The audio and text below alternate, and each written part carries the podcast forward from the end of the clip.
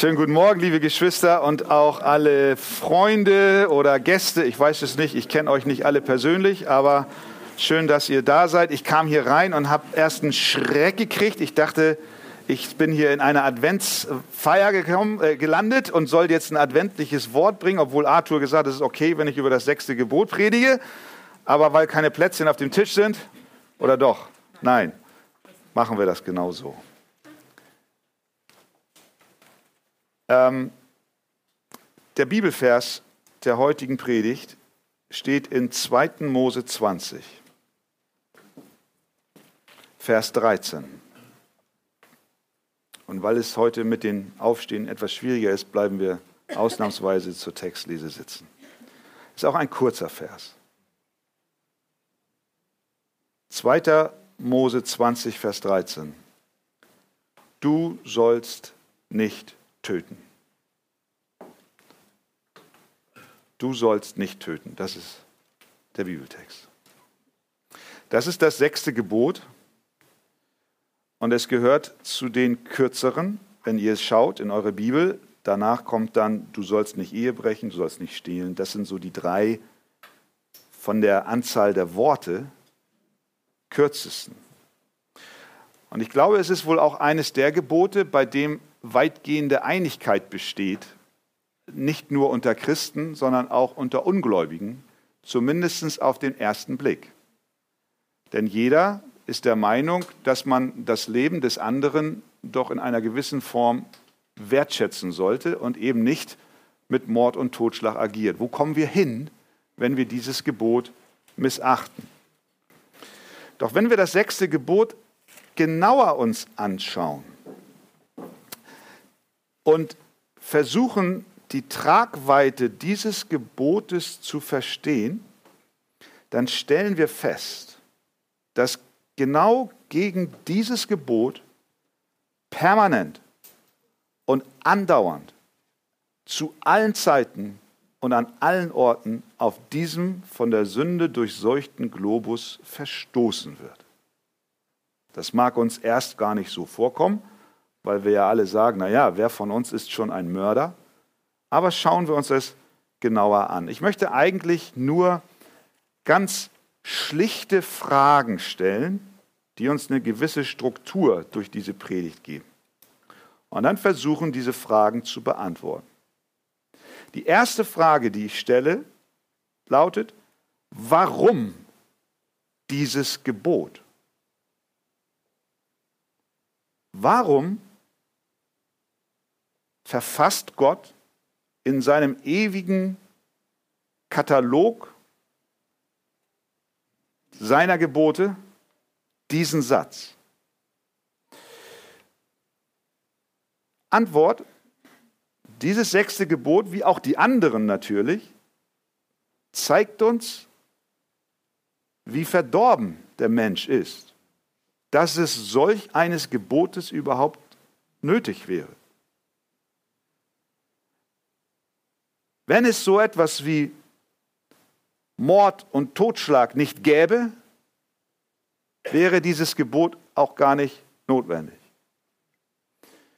Das Gebot zeigt uns, dass der Mensch in der Lage ist, solche boshaften Handlungen wie Mord und Totschlag durchzuführen, dass da eine Kapazität in uns ist, die es möglich macht und deswegen sagt Gott, du sollst nicht töten.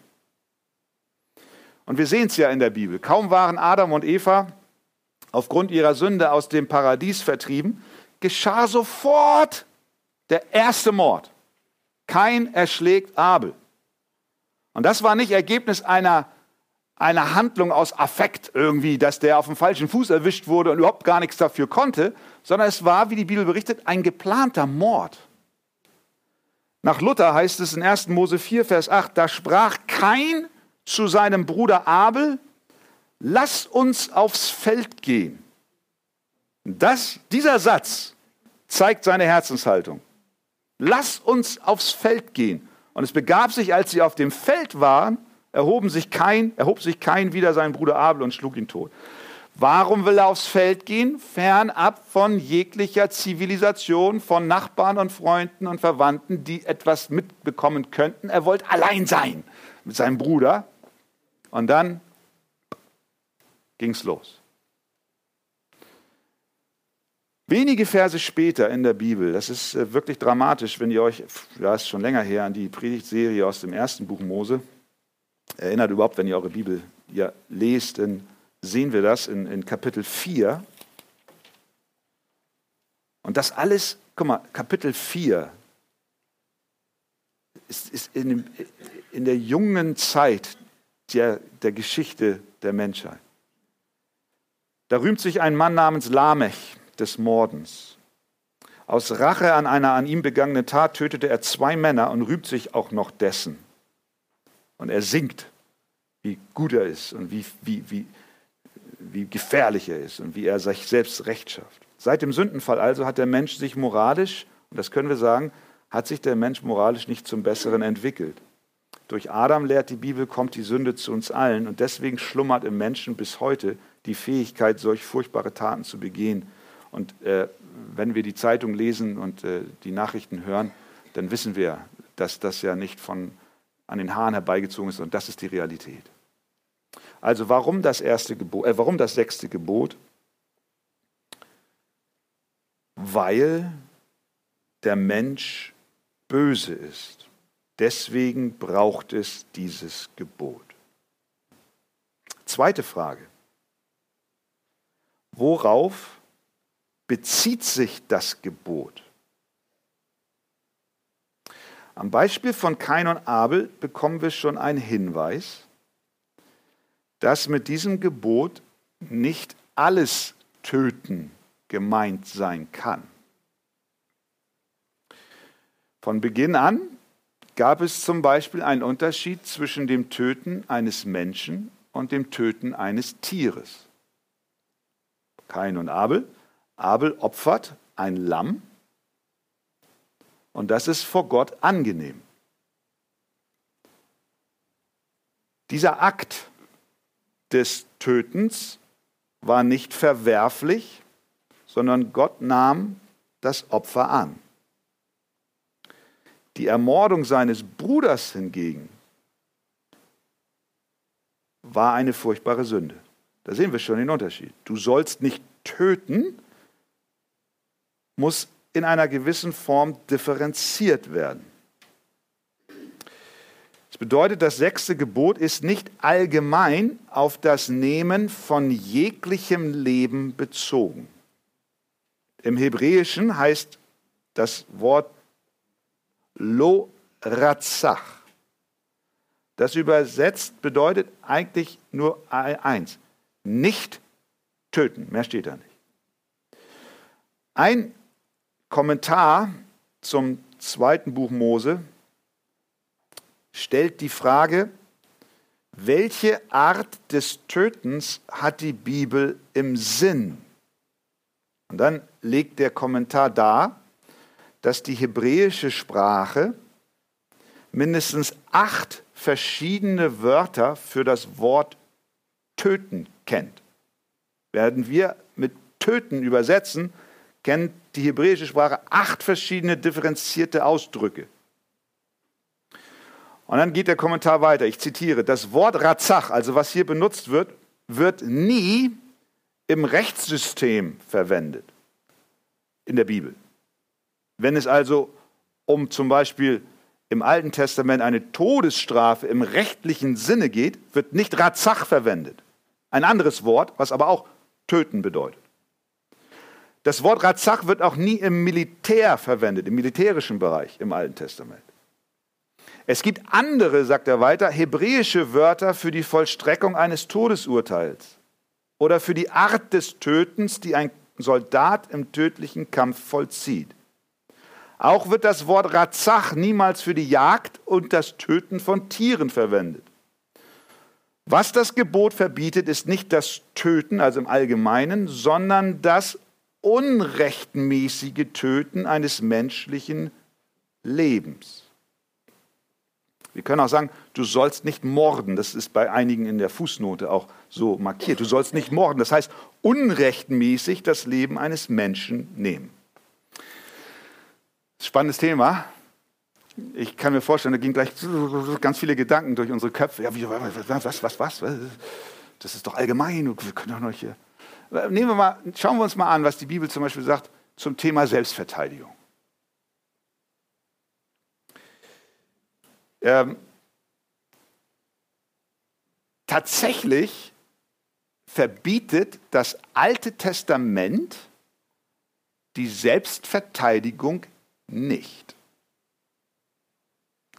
Es gibt in 2. Mose 22, Vers 1 und 2 folgende Worte. Wird ein Dieb beim Einbruch ertappt und geschlagen, so dass er stirbt, so hat man keine Blutschuld. Ist aber die Sonne über ihm aufgegangen, so hat man Blutschuld. Was will der Text sagen? Er beschreibt eine Situation, du bist zu Hause damals, es ist Nacht, ein Dieb kommt rein und bedroht dich mit dem Tod. Du hast nicht die Idee, es ist dunkel, du verteidigst dich selbst und in diesem Verteidigung deines eigenen Lebens kommt der Angreifer zu Tode. Bist du jetzt schuldig des sechsten Gebotes, du sollst nicht töten? Der Text sagt, es ist keine Blutschuld an dir. Wenn aber die Sonne aufgegangen ist, mit anderen Worten, es ist Licht und du hast die Möglichkeit, andere Auswege außer dieser Selbstverteidigung zu finden, dann hast du Blutschuld. Wenn du ihn dann trotzdem umbringst, verstehen wir? Die Selbstverteidigung ist insofern ausgeschlossen.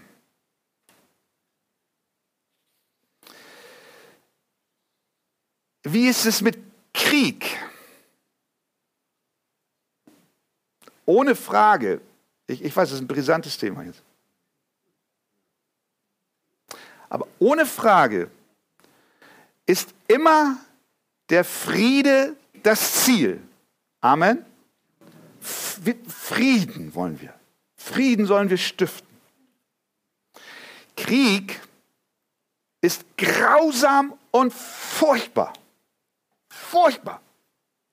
Die, die das noch erinnern aus dem Zweiten Weltkrieg und die Folgen daraus und was wir jetzt hören in der Ukraine, furchtbar. Aber manchmal ist Krieg notwendig, um Frieden und Freiheit zu verteidigen.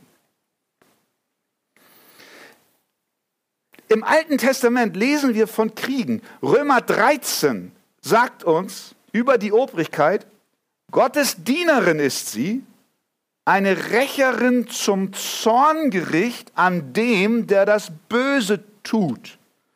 Mit anderen Worten, die Obrigkeit hat die Verantwortung, Unschuldige zu beschützen und Leben zu bewahren, dafür hat sie das Schwert bekommen.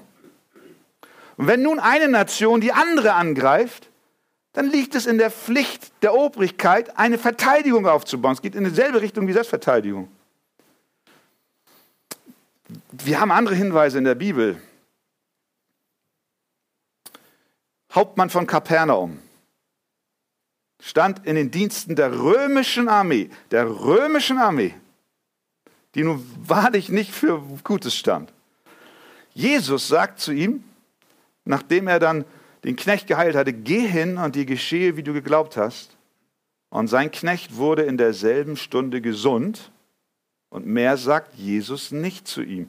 Er sagt nicht, geh und quittiere den Dienst in der römischen Armee, denn das ist eine große Sünde. Johannes der Täufer zu Johannes, das ist noch deutlicher. Gut, hier könnte man sagen, okay, was Jesus nicht gesagt hat, sollen wir ihm jetzt nicht in den Mund legen. Aber jetzt, Johannes der Täufer. Zu ihm kamen Soldaten und fragten, was sollen wir tun? Nachdem all diese Taufgeschichten dort für sie sichtbar waren. Johannes antwortete jetzt nicht, legt euren Dienst nieder, sondern hier haben wir es sogar proaktiv. Er sagt, Lukas 3, Vers 14, zu diesen Soldaten, zu den römischen Soldaten, misshandelt niemand, erhebt keine falsche Anklage und seid zufrieden mit eurem Sold.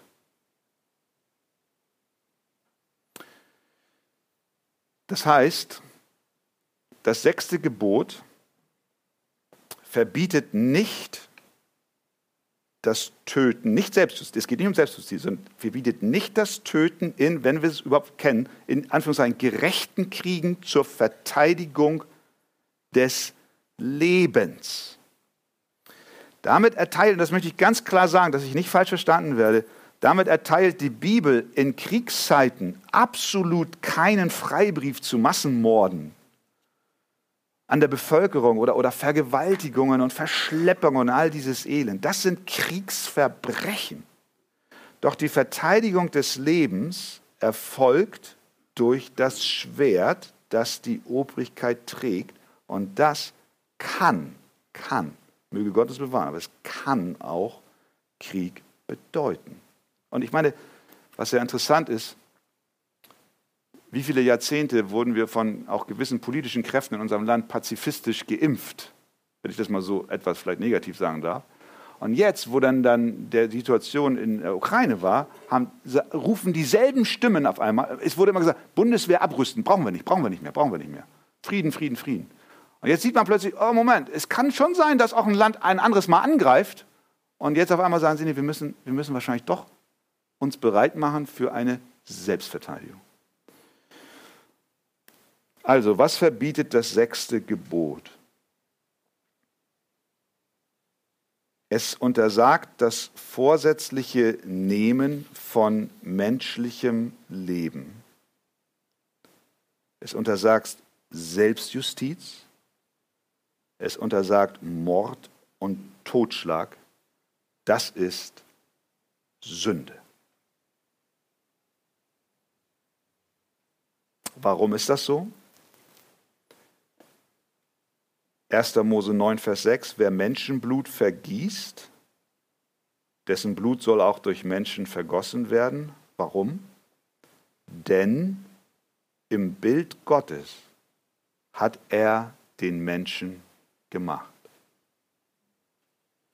Was das Leben so kostbar und schützenswert macht, ist die Tatsache, dass wir alle im Bild Gottes geschaffen sind. Wir können sagen, Gott hat uns einen Stempel aufgedrückt. Jeden einzelnen von uns hier im Raum. Wir tragen alle einen Stempel Gottes. Wie ein Künstler, der unter sein Bild sein Kürzel setzt und jeder weiß, das ist ein echter Picasso. So hast du ein Kürzel auf deiner Seele das Geschaffensein im Ebenbild Gottes. Und wenn jetzt jemand daherkommt und dir Schaden zufügt, dann ist er dabei, das Kunstwerk, was Gott geschaffen hat, anzugreifen und zu zerstören. Und Gott sagt, nein, das ist meins. Niemand tastet das Leben an. Niemand soll einem Menschen Schaden zufügen. Okay. Also, wir haben gesehen, warum wir dieses Gebot brauchen, weil der Mensch ein Sünder ist. Und wir haben die Frage gestellt, worauf bezieht sich das Gebot? Nicht auf alles töten, aber auf das unrechtmäßige Nehmen von Leben. Drittens, welchen Stellenwert hat das sechste Gebot heute für uns? Die Gesellschaft, in der wir leben, hat sich von diesem biblischen Gottes- und Menschenbild, das wir nämlich nach seinem Bild geschaffen sind, entfernt. Man glaubt daran nicht. Man glaubt nicht, dass der Mensch sich von anderen Lebewesen abhebt, weil er im Bilde Gottes geschaffen ist.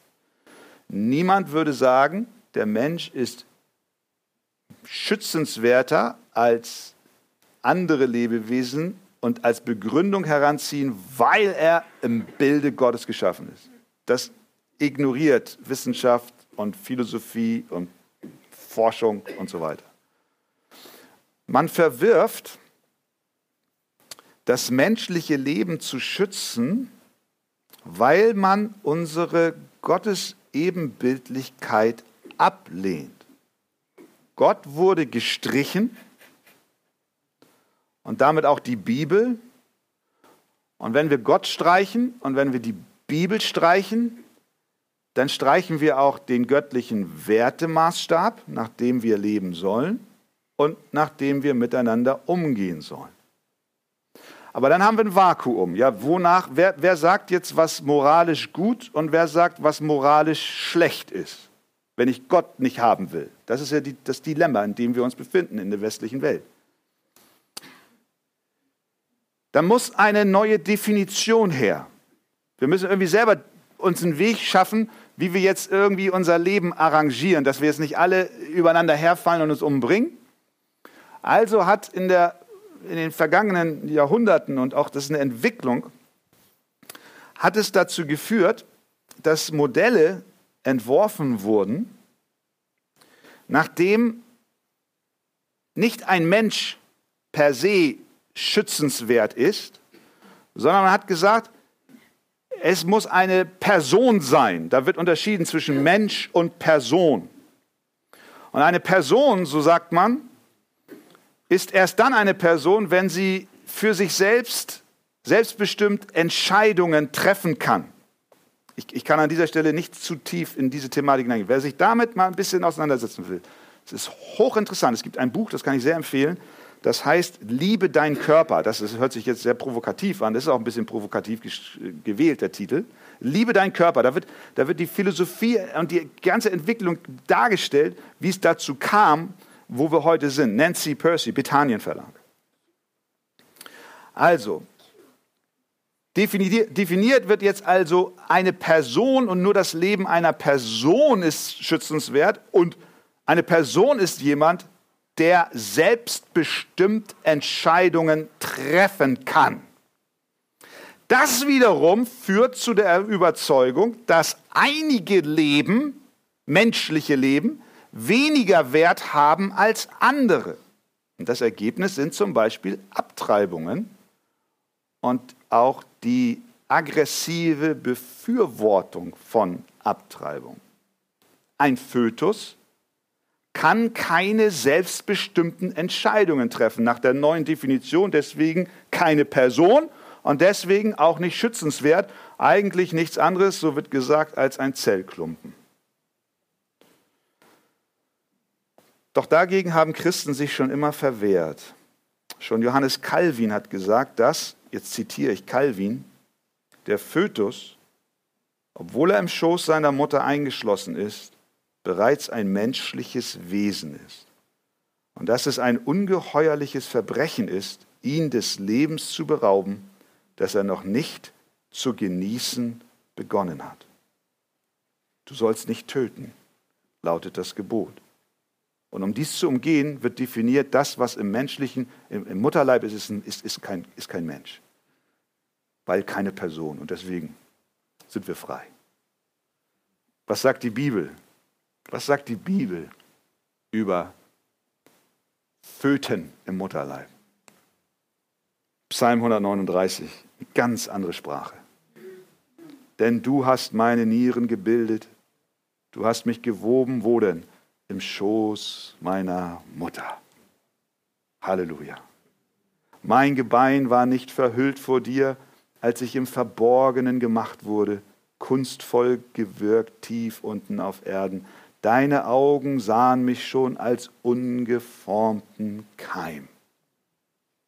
Und in dein Buch waren geschrieben alle Tage, die noch werden sollten, als noch keiner von ihnen war. Ist das nicht eine wunderschöne, Menschenleben bejahende Sprache? Ist das nicht das Leben, was wir schützen sollen? Wie ist es mit Sterbehilfe?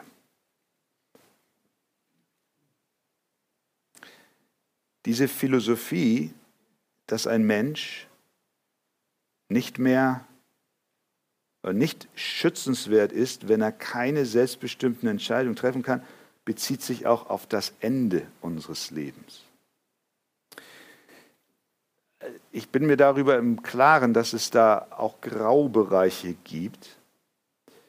Es besteht ein Unterschied, ob jemand, der krank ist, ob man jemanden, der krank ist, sterben lässt und ihn nicht mit Gewalt lebenserhaltende Maßnahmen zufügt. Ich glaube, da haben wir auch Patientenverfügungen, wo jemand, der noch in gesundem Zustand sagt, ich möchte nicht, dass ich künstlich beatmet werde, wie lange, dass er das unterschreibt. Das finde ich gut. Das, wir müssen nicht mit aller Gewalt also den, den, das Leben des Menschen verlängern, was technisch möglich ist, wo, wo einfach das Augen zumachen und das dann gehen und wissen, ich bin bei Christus, der bessere Weg wäre. Aber hier geht es gar nicht darum, sondern um diese aktive Sterbehilfe, verstehen wir? Dieses aktive Initiieren von Stoffen, die den Tod herbeiführen. Wie gesagt, bei dieser ganzen Thematik gibt es ethische Grauzonen, die von Fall zu Fall unterschiedlich sind. Aber, und jetzt kommt's, der Grundsatz gilt, dass auch ein kranker, alter, eingeschränkter Mensch ein schützenswertes Leben ist.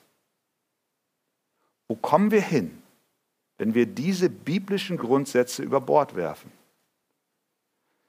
Dann entstehen Völkermorde. Dann werden Minderheiten verfolgt und zu Tode gebracht. Warum? Weil man selbst definiert, welches Leben schützenswert ist und welches nicht. Weil man nicht wahrhaben will, dass jeder Mensch von Gott eine Würde verliehen bekommen hat. Und deswegen haben Christen aufgrund der Heiligen Schrift immer geglaubt, dass ein Mensch, egal ob gesund oder krank, egal ob jung oder alt, egal ob geboren oder ungeboren, im Ebenbild Gottes geschaffen ist. Deswegen waren es die Christen, die humanitäre und diakonische Hilfen weltweit vorangetrieben haben. Sie waren es, die Krankenhäuser, die Altenheime, die Einrichtungen für Behinderte, die Waisenheime ins Leben riefen und sie sie bis heute betreiben. Und dies alles ist im Gottes- und Menschenbild der Bibel begründet. Und die Bibel sagt, du sollst nicht töten. Das ist der Grundsatz. Vierte Frage. Ich könnte sie so formulieren. Was hat das mit mir zu tun? Wie sieht es mit uns aus? Ich, ich stelle mal so ganz provozierend die Frage, bist du ein Mörder? Nein. Ach, das ist, eine, das ist eine Frechheit, dass du so eine Frage stellst. Bist du, natürlich bin ich kein Mörder, sagst du. Wie könnte ich? Wie könnte ich? Jesus, ehrlich gesagt, sieht das anders. Jesus sieht es anders. In der Bergpredigt sagt er, ihr habt gehört, dass zu den Alten gesagt ist, du sollst nicht töten. Und dann erklärt er, was aber wirklich gemeint ist. Nämlich nicht allein der physische Akt des Mordens. Er sagt, du sollst, den Alten ist gesagt, du sollst nicht töten, wer aber tötet, der wird dem Gericht verfallen sein. Ich aber sage euch, jeder, der seinen Bruder ohne Ursache zürnt, wird dem Gericht verfallen sein.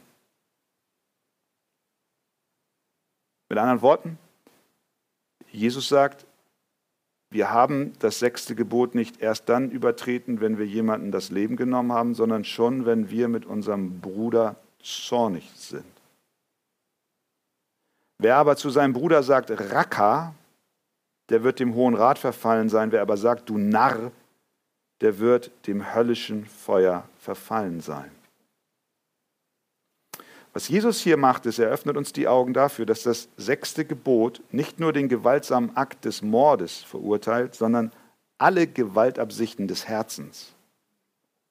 Hier kommen wir zum Herz, wie bei allen Geboten. Der Mord entspringt einem bösen Herzen. Der Heidelberger Katechismus, der hat das wunderbar auf den Punkt gebracht. Er fragt in Frage 105, was will Gott im sechsten Gebot? Antwort, ich soll meine Nächsten weder mit Gedanken noch mit Worten oder Gebärden, erst recht nicht mit der Tat, auch nicht mit Hilfe anderer, schmähen, hassen, beleidigen oder töten. Merken wir, das sechste Gebot zu halten ist gar nicht so einfach, oder? Weil es eben nicht allein um das physische Töten geht, sondern es geht um die Motive, die dahinter stecken. Der Heidelberger Katechismus fragt in, 100, in der 106. Frage, redet denn dieses Gebot nur vom Töten? Antwort, nein. Gott will uns durch das Verbot des Tötens lehren, dass er schon die Wurzel des Tötens, nämlich Neid, Hass, Zorn und Rachgier hasst und das alles für ihn und dass das alles für ihn heimliches Töten ist. Genau das spricht Jesus in der Bergpredigt an. Er sagt, jeder, der zornig ist, der andere beleidigt, der andere denunziert, hat sich des sechsten Gebotes schuldig gemacht.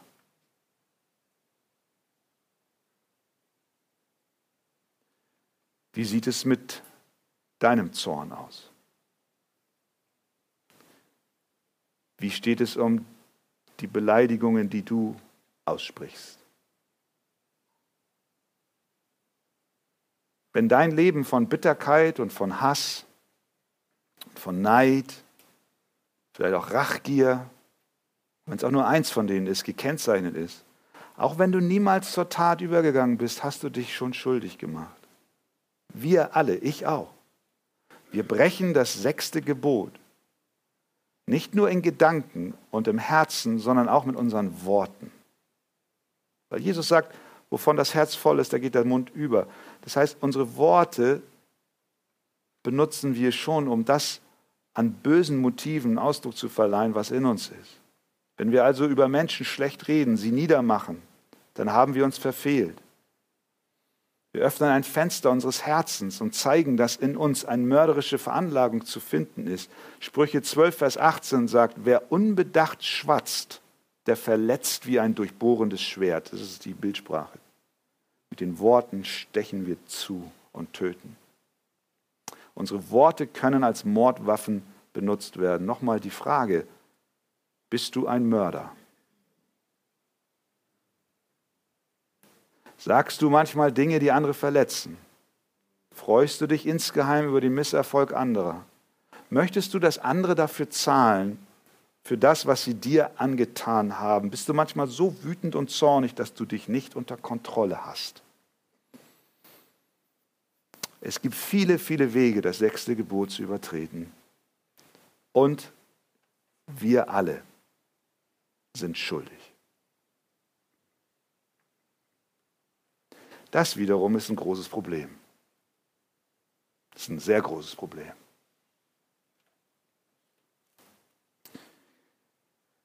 Da gibt es keine Kompromisse.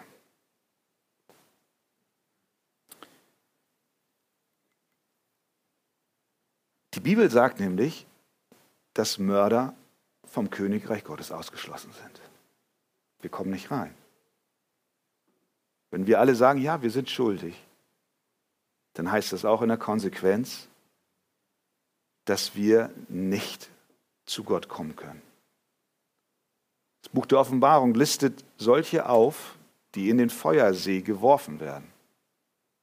Feiglinge, Ungläubige, mit Gräueln befleckte, unzüchtige Zauberer, Götzendiener, Lügner und Mörder. Ihr Teil wird in dem See sein, der von Feuer und Schwefel brennt.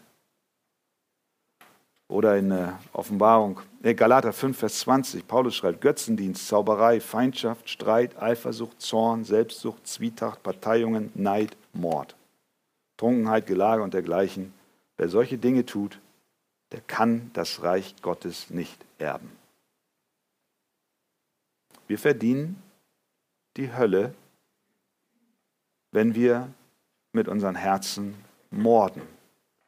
Und deswegen brauchen wir einen Erlöser. Deswegen warten wir auf unseren Erlöser. Deswegen feiern wir Advent auch ohne Plätzchen. Wir brauchen einen Erlöser. Wir brauchen einen Erlöser. Die gute Nachricht ist, dieser Erlöser ist gekommen. Wie gut zu wissen, dass Jesus auf diesem Gebiet niemals gesündigt hat. In Jesaja 53, wir lesen das zu Weihnachten immer wieder. Jesaja 53, da heißt es, er, das ist Jesus, wurde misshandelt. Und dann, wie reagierte er? Verfluchte er? War er zornig? Hat er Rache gesucht? Hat er ihnen den Tod an den Hals gewünscht? Nein. Aber heißt es, er beugte sich.